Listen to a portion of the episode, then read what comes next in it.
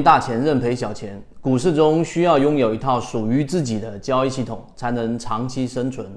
欢迎每天三分钟一起学习实战精华干货，系统进化可以查看个人简介进入圈子。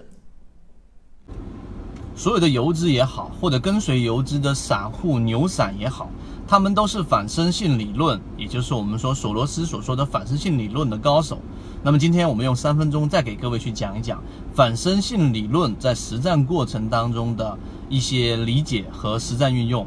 首先，反身性理论它其实就是索罗斯总结出来的，因为它所涉及的是跨市场，然后不同的市场当中进行对冲的对冲基金的这一个。呃，管理人，所以他更多的是在更大的格局去讨论这个话题。这也是为什么很多人去看了他的那一个炼金术那本书和反身性的书，都几乎还是懵懵懂懂的。那么在 A 股市场当中呢，其实所有运用反身性理论运用的最好的，或者我们所说跟随的最好的，往往就是我们所说的游资散户。而这些散户是跟着游资去做的人，牛散打板，他们更加能理解。所以第一点，我们真正要去去实践反身性理论，就应该是去研究游资和那些跟随游资的牛散打板客他们的思维，这是第一个。第二个，那具体怎么样去运用呢？如果只是讲到这个地方就没有去往下深入去讲了，那么对我们的实战还是没有太多的帮助。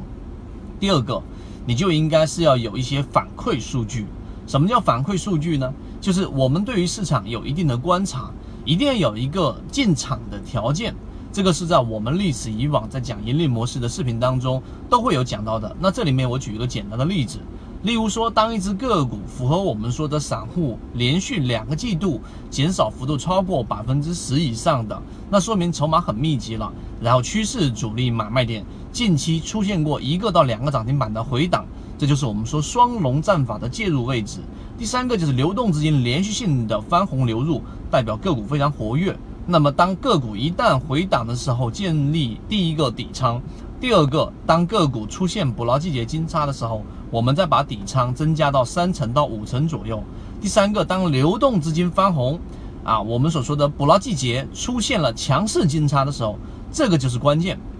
可能大家应该会觉得说，我是不是要去看一下基本面，或者说基本面上，呃，这一些行业上的纵深的发展？那这一个可以去看。以前我们也讲过，这个是巴菲特这一个首先提出来的护城河的一个概念。但实际上，对于做波段的人，你去看基本面，可能又是另外一个想法了。为什么呢？二零一九年春节完了之后，大家会发现这一波的妖股，其实大部分呢，很大一部分都是亏损的。啊，也就是他们的这一个一季报的这一个数据是亏损的，年报数据是亏损的。那亏损的个股，既然还是成为了市场涨幅最高的这一个个股，为什么？这里面就是直接。反射到我们所说的这一个反身性理论的一个关键，因为任何一只个股上涨，它是由上涨吸引更多的资金关注，更多的资金关注推动它更好的上涨之后，吸引更多的游资、散户、短线客继续反身的把它去进行推动，这两者上涨和吸引资金